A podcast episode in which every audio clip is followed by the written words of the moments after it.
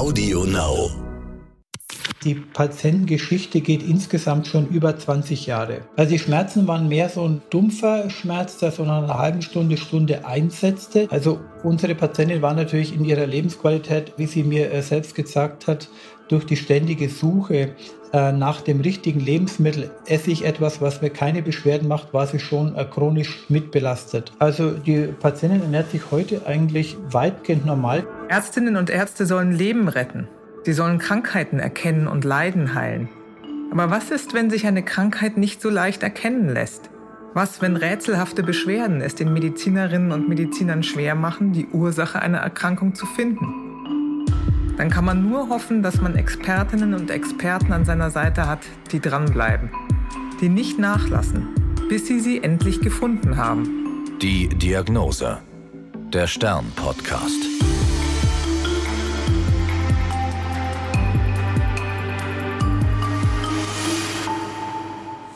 Ich bin Annika Geißler, Ärztin und Redakteurin und beim Stern für die Rubrik Die Diagnose verantwortlich. Hier erzählen Medizinerinnen und Mediziner von ihren ungewöhnlichsten Fällen. Professor Dr. Martin Reitel ist Chefarzt am Malteser Waldkrankenhaus in Erlangen. Der Internist leitet die Gastroenterologie, die Diabetologie und die Hämato-Onkologie. In seinem Alltag betreut er viele Patientinnen und Patienten mit chronischen Erkrankungen des Magen-Darm-Trakts auch mit Immunerkrankungen und Allergien, die in diesem Bereich zu Beschwerden führen. Spiegelungen des Magen-Darm-Trakts und auch der Gallenwege gehören zu seinem Spezialgebiet. Er hat oftmals mit Menschen zu tun, bei denen die Diagnose Reizdarm im Raum steht. Heute reden wir über eine Patientin mit einer sehr langen Krankengeschichte, die sich schon über Jahrzehnte hingezogen hatte und die sich dann innerhalb von wenigen Tagen aufklären und lösen ließ. Also die Patientin hatte sich ja bei uns vorgestellt, eigentlich mit ganz normalen, üblichen Reizdarmbeschwerden. Und äh, wir haben äh, eine ausführliche Anamnese gemacht über ihren Beschwerdetypus. Sie hatte immer nach dem Essen Bauchschmerzen bekommen, auch Schwellungen, dann äh, weiche Stühle. Und äh, diese Beschwerden haben dann äh, den, praktisch den ganzen Tag zehn bis zwölf Stunden angehalten. Und äh, dies hat zu einer Verunsicherung der Patientin geführt weil sie überhaupt nicht mehr wusste, wie sie ihr Essen dann äh, zusammenstellen kann. Wie hat sie denn die Schmerzen, die sie nach dem Essen bekommen hat, beschrieben? Also die Schmerzen waren mehr so ein äh, dumpfer Schmerz, der so nach einer halben Stunde, Stunde einsetzte, hat aber dann auch geführt, dass sich der Bauch verspannt hat und sekundäre Schonhaltungen entstanden sind, auch zum Beispiel am Rücken und äh, vor allem äh, die ständige Beschäftigung mit dem Gedanken, was habe ich jetzt wieder Falsches gegessen, hat die Patientin dann sehr äh, belastet. Wie alt war die Dame denn und seit wann äh, war sie auf der Suche nach einer Erklärung für ihre Beschwerden? Also die Patientin äh, ist eine 70-jährige Akademikerin, die also eine einen akademischen Beruf längere Zeit einhatte, oft auf Reisen war und schon versucht hat, sich wirklich gesund zu ernähren und praktisch kein Alkohol oder Nikotin zu sich genommen hatte. Die Patientengeschichte geht insgesamt schon über 20 Jahre. Äh, wenn man sich die ersten Befunde anschaut, wurde schon ähm, um die Jahrtausendwende in München mehrere Hauttests gemacht. Die Ärzte haben ihr darauf verwiesen, sie soll blähende Sachen weglassen. Ähm, dann wurden Sensibilisierungen auf Nahrungsmittel festgestellt an der Haut auch auf Zitronensäure, Weinsäure, aber so richtig wurde äh, daraus keine äh, Diät geschlussfolgert beziehungsweise keine Diagnose gestellt. Im Verlauf dieses schweren Reizdarmsyndroms ist die Patientin dann, glaube ich, fünf oder sechsmal gastroskopiert worden, hatte mehrere äh, Versuche auch mit Bioresonanzmethoden oder mit Probiotika, die allerdings äh, für die Patientin immer frustrant verlaufen sind, weil sie ähm, rezidivierende nahrungsmittelabhängige Beschwerden entwickelt hat. Die Patientin hat auch versucht, das selbst irgendwie einzugrenzen, war da aber letztendlich erfolglos äh, geblieben, sodass wir eine in ihrer Lebensqualität deutlich ähm, gestörte Patientin erlebt haben. Nochmal zu den Untersuchungen, die Sie gerade genannt haben. Ähm, Gastroskopie, das ist, sind ja Magenspiegelungen, die die Dame dann schon gemacht hatte. Da kam ja offensichtlich nichts Zielführendes dabei heraus. Jetzt hatten Sie noch äh, zwei andere Sachen erwähnt, Bioresonanztherapie. Könnten Sie dazu erklären, was das ist? Das kennt vielleicht nicht jeder. Also Bioresonanztherapie ist halt eine äh, Form, wo man über bestimmte Schwingungen des Körpers versucht, Nahrungsmittelunverträglichkeiten zu identifizieren.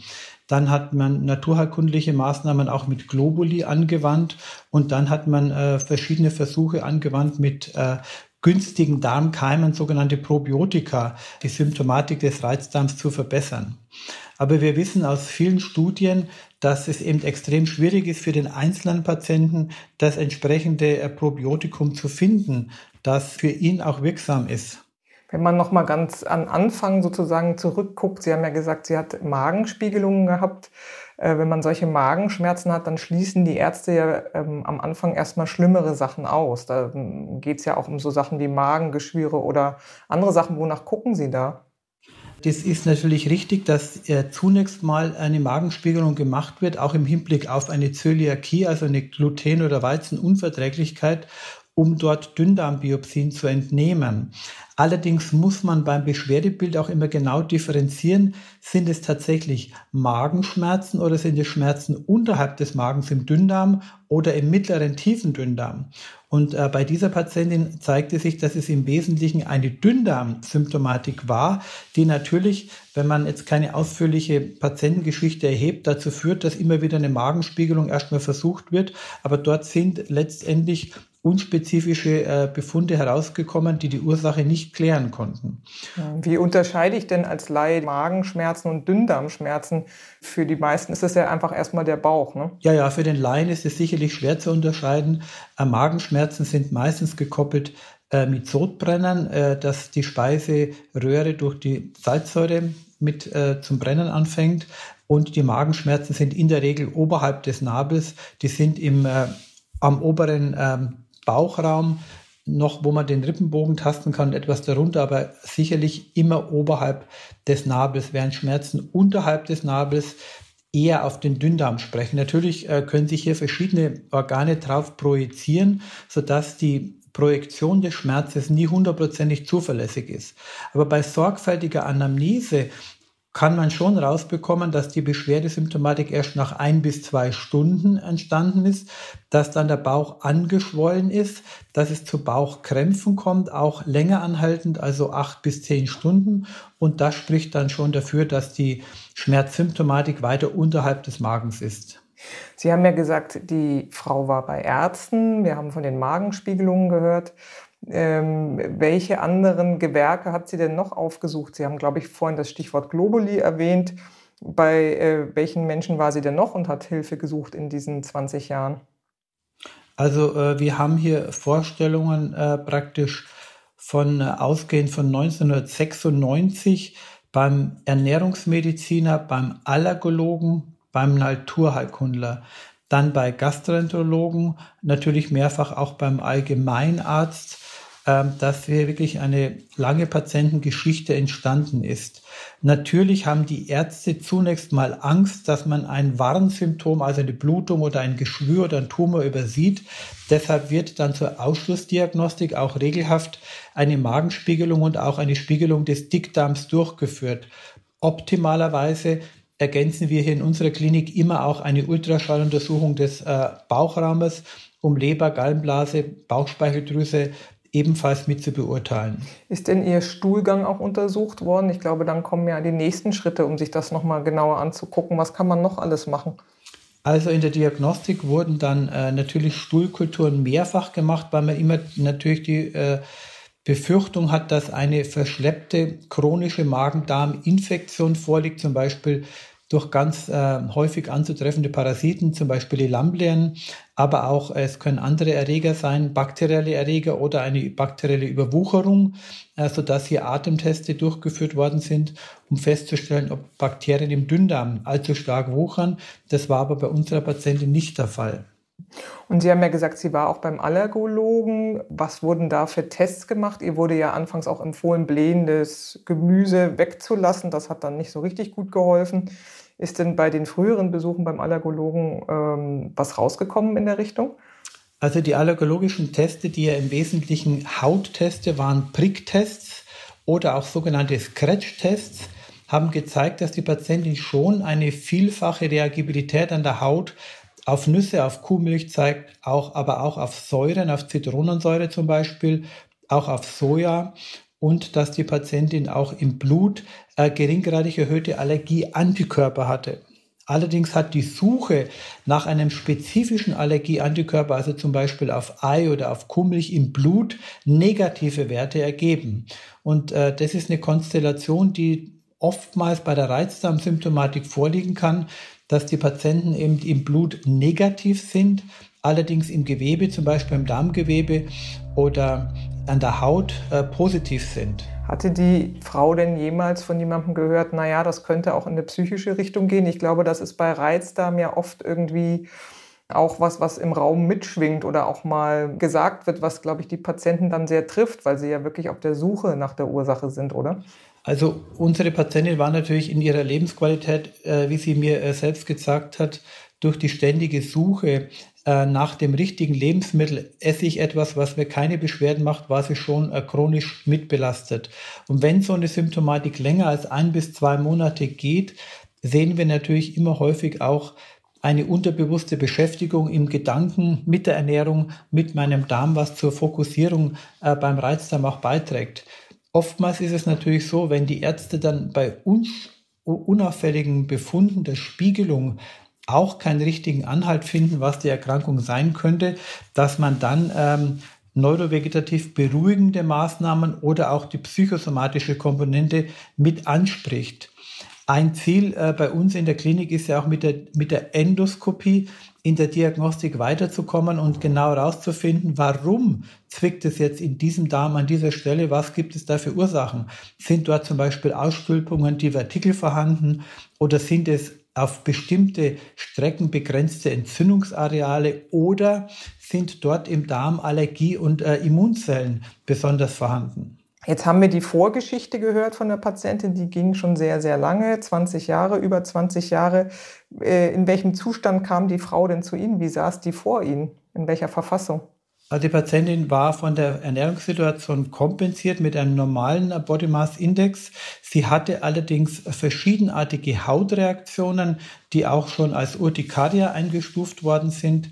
Ähm, sie hatte mehrere Hinweise für immer wieder auftretendes Sodbrennen, für Durchfall und sie war psychisch ein bisschen strapaziert durch diese lange Krankengeschichte und hat natürlich auch schon angesprochen, ob sie überhaupt bei uns richtig ist, weil sie hatte schon seit 20 Jahren und ob wir eine Ursache finden, wäre unklar. Sie haben gerade ähm, gesagt, sie hätte Urtikaria gehabt. Können Sie bitte erklären, was das ist und wie sich das bei ihr genau geäußert hat? Mhm. Also es hat an der Haut immer wieder zu juckenden, rötlichen Erscheinungen geführt, die so quaddelartig ausgesehen haben, wie nach einem Kontakt mit einer Brennnessel. Und das Problem war, dass äh, das äh, zu bestimmten Zeitpunkten äh, unregelmäßig aufgetreten ist. Die Patientin konnte nicht genau sagen, ob das jetzt durchs Essen bedingt war, ähm, was die Auslöser waren. Allerdings hatte die Patientin auch festgestellt, dass sie im Laufe der letzten zehn Jahre immer häufiger Infektionen bekommen hatte und dass ihr äh, Gesamtimmunsystem schwächer wurde, weil sie gehäuft respiratorische Infekte hatte, aber auch Abgeschlagenheit und Müdigkeit. Das heißt, vor Ihnen saß eine Patientin, die eine lange Krankengeschichte mitgebracht hat. Wahrscheinlich war die Krankenakte auch ziemlich dick und äh, Sie mussten sich da viel raussuchen.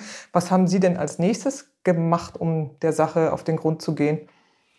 Also wir haben noch einmal die Warnsymptome im Wesentlichen abgefragt, ob Blut im Stuhl ist, ob sie Gewicht verloren hat, ob es irgendwo zu starken Darmkoliken oder zu Schluckstörungen kommt. Das war nicht der Fall. Dann haben wir eine ausführliche Ernährungsanamnese äh, durchgeführt, was die Patientin so zu sich nimmt und wir haben die Befunde gesichtet. Und aus der Sichtung dieser Vielzahl der Befunde, wo man gesehen hat, aha, hier ist ein äh, kutanes Reaktionspotenzial auf Lebensmittel äh, gegeben, hier sind äh, bestimmte organische Säuren als unverträglich im Hauttest, haben wir dann den nächsten Schritt gemacht und haben äh, mit der Patientin besprochen, dass wir im Urin einfach mal nachweisen würden, ob hier verstärkt Allergiestoffe ausgeschieden werden, um das Ganze auf eine objektive Basis zu stellen. Sie haben gesagt, Sie haben eine ausführliche Ernährungsanamnese gemacht. Was haben Sie denn da erfahren? Da, was heißt ausführlich? Wie lange geht das? Wie muss man sich das vorstellen? Also eine ausführliche Ernährungsanamnese braucht schon 20 äh, Minuten. Ich erinnere mich auch, dass die Patientin wesentlich länger bei uns noch war. Wir sprechen halt also, was ist die Lieblingsspeise, was essen Sie früh, Mittag und Abend. Und dann hat sich herausgestellt, dass die Patientin sehr gerne gesund ist, dass sie insbesondere auch sehr häufig zum Beispiel Kurkuma einnimmt, um ihre Gesundheit zu verbessern. Und äh, dann sind wir im Gespräch auch drauf gekommen, dass äh, bei Curry zum Beispiel diese Reaktionen stärker sind und dass sie nach äh, Gewürzen auch Reaktionen bekommen hat, sodass wir dann von der Ernährungsanamnese plötzlich eine Arbeitshypothese hatten, äh, was vorliegen könnte. Äh, denn äh, Curry und äh, Kurkuma sind äh, Lebensmittel, die sehr hohe Mengen an Salicylsäure, an Salicylaten enthalten. Also das sind organische Säuren, die ab und zu mal ähm, auch für den Reizdarm, für Reizdarmbeschwerden verantwortlich sind. Manche Patienten erzählen zum Beispiel auch, dass sie diese Beschwerden immer bei Zitronensäure bekommen oder bei Ascorbinsäure. Und dann haben wir natürlich anamnestisch, also von der, von der Anamnese her, einen Hinweis, wie wir weitergehen sollen. Sie haben gesagt, diese Salicylatunverträglichkeit als Stichwort war eine Arbeitshypothese, die Ihnen in den Kopf gekommen ist. Können Sie sagen, wo diese das sind ja sekundäre Pflanzenstoffe, so muss man sich das vorstellen, organische Säuren, in welchen Pflanzen oder Gemüsen äh, das besonders enthalten ist? Man muss zunächst mal sagen, dass die, die Unverträglichkeit von Salicylsäure oder noch früher gesehen, historisch gesehen von Aspirin, es heißt ja Aspirin an Analgetika-Intoleranzsyndrom, und Aspirin ist Acetylsalicylsäure, dass das eigentlich Krankheitsbild ist, das aus der HNO kommt, Hals-Nasen-Ohren-Klinik. Das sind Patienten, die chronische Nasennebenhöhlenentzündungen haben, eine Polyposis-Nase und auch Asthmaanfälle. Und die Ergebnisse der letzten Jahre in den USA oder auch bei uns haben ergeben, dass äh, solche organischen Säuren wie Salicylsäure, aber auch Weinsäure, Zitronensäure auch am Magen-Darm-Trakt zur Bildung von bestimmten Entzündungsstoffen führen können, die dann äh, zur äh, Kontraktion der Darmmuskulatur und dann zu Schmerzen führen. Das ist ja dann ein weiter Bogen, ne? wenn Sie sagen, von den Schmerzmitteln, daher kennt man den Stoff in der Hals-Nasen-Ohren-Heilkunde, kennt man ganz andere Symptome, die entstehen bei den Patienten. Jetzt sozusagen rübergesprungen zu den Gemüsen oder den Gewürzen, wo diese Stoffe auch enthalten sind. Können Sie denn bezüglich der organischen Säuren nochmal sagen, in welchen Gewürzen und Nahrungsmitteln ähm, diese organischen Säuren äh, besonders enthalten sind, damit man das als äh, Hörer und Hörerin sich vorstellen kann? Also diese organischen Säuren, insbesondere Salicylsäure, ist zum Beispiel in Beeren enthalten, in Brombeeren, aber auch in Ananas, dann sehr stark in Curry, Kurkuma, dann in Gewürzen, zum Beispiel schwarzer Pfeffer, aber auch zum Beispiel in Biokartoffeln. Gerade bei Patienten, die sich gesund ernähren wollen und Biokartoffeln einnehmen, dort ist ein wesentlich höherer Salicylsäuregehalt festzustellen als bei normalen Kartoffeln, weil sich die Pflanze aufgrund ihres biologischen Anbaus natürlich gegen Schädlinge wehren muss und daher produziert sie bei Biogemüse mehr Salicylsäure. Und äh, das ist nicht äh, eine der wenigen Patienten, die äh, so eine Patientengeschichte bei uns aufgedeckt bekommen hat, weil wir schon versuchen, die Ursachen äh, des jeweiligen Reizdarms genau äh, aufzuspüren, was natürlich extrem schwierig sein kann und in, im Gespräch eine lange Zeit erfordert. Aber wir haben hier durch diese Angaben Kurkuma, Curry, auch äh, häufig Gewürze, haben wir diese Spur aufgenommen und die Salicylsäure als Auslöser von Beschwerden ist insgesamt äh, unter den Medizinern nicht unumstritten, denn äh, in den anderen Fachgebieten wird zum Beispiel gar nicht so genau nach Magen-Darm-Beschwerden gefragt. Und äh, beim Aspirin wissen wir das, dass die Patienten, die Aspirin nicht vertragen, dass die sich durch einen Asthmaanfall auf der Notaufnahme vorstellen können, dass die eine Polyposis Nase haben, aber eben auch manchmal erhebliche Reizdarmbeschwerden im Magen-Darm-Trakt.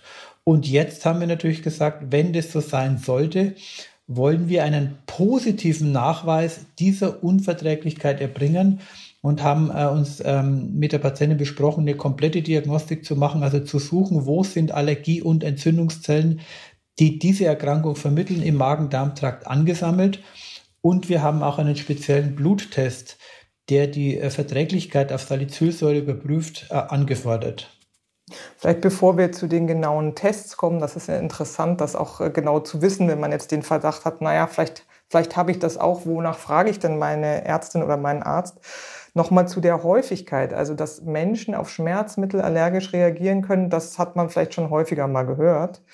Ähm, das mit den Gewürzen und dem Gemüse äh, wahrscheinlich nicht so häufig. Wie ist das denn ähm, ja, in der Population verteilt? Also normalerweise, wenn man sich die Studien anschaut, finden wir in der normalen gesunden Bevölkerung äh, so 0,4 bis 0,6 Prozent der Menschen, die eine Aspirinunverträglichkeit haben oder auch ähm, eine Salicylsäureunverträglichkeit. Das nimmt aber deutlich zu, wenn man Personen anschaut mit Asthma bronchiale, wenn man Personen anschaut mit einer Polyposis nasi oder auch Patienten, die eine Colitis ulcerosa, eine chronische Darmentzündung haben. Hier haben wir schon vor Jahren publiziert, dass hier die Frequenz 5 bis 8 Prozent ist, bei Morbus Crohn 2 bis 3 Prozent und bei Personen, die eine chronische Haut äh, Urtikaria haben, also so chronische Quaddelbildungen, dort ist diese Frequenz auch erhöht, ich glaube 10 äh, Prozent ungefähr, so dass es schon ein relevantes äh, Thema ist. Und ähm, vielleicht könnten Sie noch mal erklären, Polyposis nasi, vielleicht hatten Sie es vorhin auch schon äh, getan, bloß dass man diesen Fachbegriff noch ja, mal einordnen kann. Ähm, der Be Begriff Polyposis nasi beschreibt sozusagen, dass immer wieder Nasenpolypen auftreten in den äh, Kieferhöhlen, in den Stirnhöhlen, unklarer Ursache. Manchmal äh, werden Cortisonpräparate verschrieben, die man äh, inhalieren kann. Äh, manchmal werden Operationen durchgeführt, aber Personen, die eine Aspirinunverträglichkeit haben, sind besonders geneigt, immer wieder solche Nasenpolypen zu bilden. Und ich sage auch in der Ambulanz, wenn wir die Patienten anschauen, fragt nach einer Aspirinunverträglichkeit, fragt nach einer Nasennebenhöhlenentzündung, ob die immer wieder kommen, weil das sind so Hinweise für uns, die die Richtung dann für die spätere Diagnostik vorgeben können. Sie hatten ja eben erklärt, dass Sie spezielle Tests gemacht haben. Vielleicht könnten Sie die der Reihe nach nochmal genau aufschlüsseln, weil das ja interessant ist, äh, sowohl für Ärzte und Ärztinnen als auch für Patienten oder Betroffene, die das jetzt hören. In der speziellen ähm, Diagnostik dieses Krankheitsbildes haben wir neben der Endoskopie des Dünndarms und des Dickdarms Proben in die äh, Untersuchung geschickt für die Pathologie, um dort Allergiezellen, die sogenannten Mastzellen, die Eosinophilen anzufärben und zu schauen, wo sind diese Zellen denn erhöht und hat diese Patientin überhaupt erhöhte Werte. Gleichzeitig haben wir äh, den Urin der Patientin analysiert, ob sie denn verstärkt Allergie- und Entzündungsstoffe ausscheidet, wie das Methylhistamin im Urin. Hier fanden wir dann äh, eine erhöhte Menge, was uns äh, den Hinweis gegeben hat, also irgendwo stimmt bei der Patientin etwas nicht, sie produziert viel zu viel Histamin. Und äh, um den Nachweis der Aspirinunverträglichkeit zu erbringen, haben wir den äh, günstigen Test, einen Bluttest genutzt, mit dem man äh, die Salicylsäure überprüfen kann, ob dort verstärkt Entzündungsstoffe, die, ich sage jetzt mal die sogenannten Leukotriene und Prostaglandine produziert werden. Und hier war unsere Patientin mit einem äh, ebenfalls erhöhten Wert auffällig, sodass wir jetzt die Anamnese hatten einer Salicylsäureunverträglichkeit, vor allem in Curry und Kurkuma. Wir hatten den pathologischen Bluttestwert, der eine verstärkte Produktion der Leukotriene und Prostaglandine gezeigt hat und wir hatten eine erhöhte Ausscheidung von Histamine aus dem gesamten Körper im Urin. Und mit diesen Bausteinen haben wir äh, die Diagnose der Unverträglichkeit von Salicylsäure, von organischen Säuren und von Gewürzen gestellt. Die Untersuchung, die Sie jetzt genannt haben, das klingt ja sehr spezifisch. Ähm, kann man das überall machen lassen? Ja, also diese Tests sind soweit in der medizinischen Literatur alle publiziert. Und wir nehmen das halt als Screening-Test. Streng genommen müsste man den Patienten jetzt noch mit Salicylsäure provozieren oder mit Aspirin provozieren, äh, unter klinischen Bedingungen, wo dann die Bauchschmerzen oder der Asthmaanfall auftreten kann. In diesem Fall haben wir das äh, nicht gemacht, sondern wir haben die Patientin dann auf eine gewürzfreie, säurenfreie Kost gesetzt, die sozusagen die Hauptauslöser äh, weggelassen hat, eine hypoallergene Kost mit Reis, mit Rindfleisch, grünen Salat und haben damit erreicht, dass die Patientin innerhalb kurzer Zeit, also innerhalb von zwei, drei Tagen beschwerdefrei wurde. Und äh, danach haben wir gesagt, okay, wenn das jetzt so ist, wir haben keine Beschwerden, haben wir die Kost nach zwei bis drei Tagen um ein neues Lebensmittel, und zwar ein transparentes Lebensmittel, also zum Beispiel nur Haferflocken oder nur gekochte Forelle, weiter aufgebaut, immer mit dem Aspekt, dass wir Gewürze und salicylsäurehaltige Lebensmittel weglassen. Und das hat äh, bei der Patientin zu einer jetzt über einem Jahr anhaltenden vollständigen Rückbildung der ausgeprägten Reizdarmsymptomatik geführt ohne dass wir weitere Allergieblocker oder Medikamente einsetzen mussten. Das klingt ja toll. Ich habe auch ein neues Wort gelernt, transparente Lebensmittel. Und dass die Forelle dazu gehört, transparent einfach im Sinne von, man weiß, dass es keine schweren Allergien auslöst? Oder warum heißt das so? Transparent heißt einfach das, dass wir nur ein Lebensmittel haben, wo nichts anderes beigemengt ist. Und äh, die Forelle nehmen wir halt im hypoallergenen Kostaufbau als Eiweißträger. Ähm, man könnte auch andere äh, Lebensmittel hinzunehmen. Wir haben da so einen Stufenplan, dass wir alle zwei bis drei Tage ein neues Lebensmittel einführen. Und es sollte aber wirklich nur ein Lebensmittel sein, keine Mischlebensmittel, keine äh, Zubereitungen, Fertigzubereitungen, denn dann wird es für den Patienten unübersichtlich und wenn Sie dann so eine Fertigzubereitung mal durchlesen, was da drin ist, zum Beispiel Weinsäure oder äh, Natriumdisulfid oder Zitronensäure, dann kann das natürlich wieder zum Auftreten der Reaktion führen. Deshalb brauchen wir ganz klar definierte Einfach-Lebensmittel, um so einen erfolgreichen Kostaufbau zu machen. Hatte die Patientin denn Probleme mit äh, Acetylsalicylsäure, also ASS? Man muss sagen, dass wir das nicht genau klären konnten, weil sie fast nie Aspirin eingenommen hatte und von der Jugend her hatte sie dort keine Beschwerden gehabt, sodass das ähm, jetzt für uns nicht direkt weiter zu verwenden war. Was haben Sie ihr denn an Ratschlägen noch mitgegeben? Sie haben ja gerade diese äh, Fertignahrungsmittel genannt, dass da so viele Stoffe drin sind, äh, wahrscheinlich sowas wie Pizza und dergleichen. Wie ernährt die Frau sich denn heute? Also die Patientin ernährt sich heute eigentlich äh, weitgehend normal wieder. Sie kann auch äh, Kartoffeln zu sich nehmen, Rindfleisch, Pute zum Beispiel, hat eine Ergänzungskost mit Hirse äh, aufgenommen und ähm, hat jetzt keine wesentlichen größeren Einschränkungen, auch im Langzeitverlauf keinen Gewichtsverlust. Wir haben ihr nur eigentlich eine Aus in einer ausführlichen Schulung äh, mitgeteilt, dass sie auf Konservierungsfarbstoffe und äh, salicylsäurehaltige Lebensmittel aufpassen muss. Und die Karenz gegenüber Salicylaten heißt auch, dass man zum Beispiel bei Medikamenten aufpassen muss und auch Kosmetika. Denn äh, viele Kosmetika enthalten auch Salicylsäure, die dann über die Haut aufgenommen wird und dadurch können in den Körper Salicylsäurekonzentrationen kommen, die zum Reizdarm führen, sodass wir der Patientin für die Langzeitbehandlung empfohlen haben, Salicylsäure, organische Säuren in Form von Nahrungsmitteln, Kosmetika und Medikamenten wegzulassen. Sonst mussten wir keine weiteren Antiallergika, also Antihistaminika oder Cortison anwenden. Und es ist ein erstaunlicher, äh, ein erstaunlicher Remissionserfolg. Innerhalb einer Woche ist er eingetreten und äh, wir haben das als schwere äh, organische Säurenunverträglichkeit mit Gewürzreaktionen und Reizdarm interpretiert.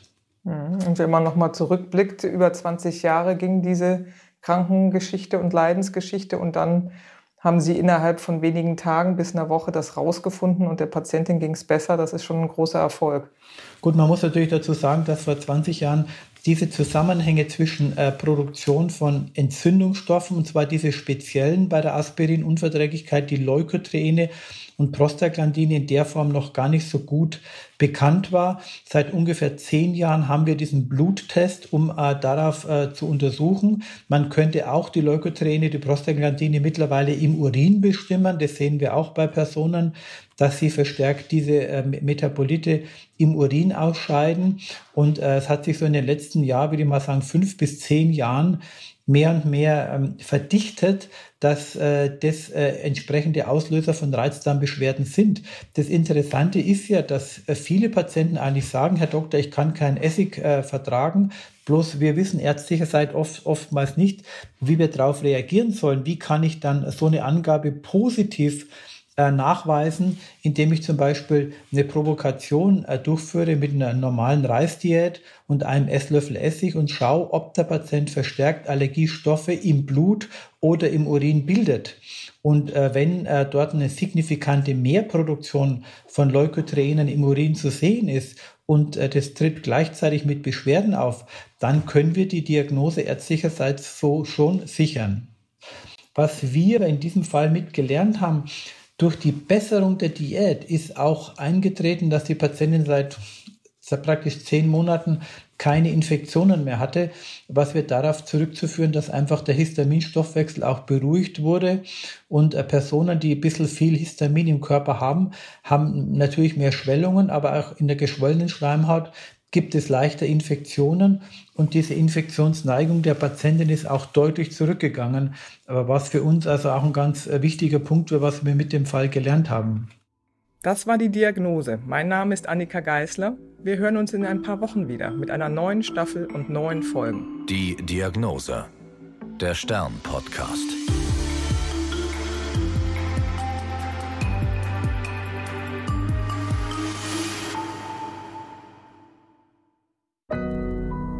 Audio Now.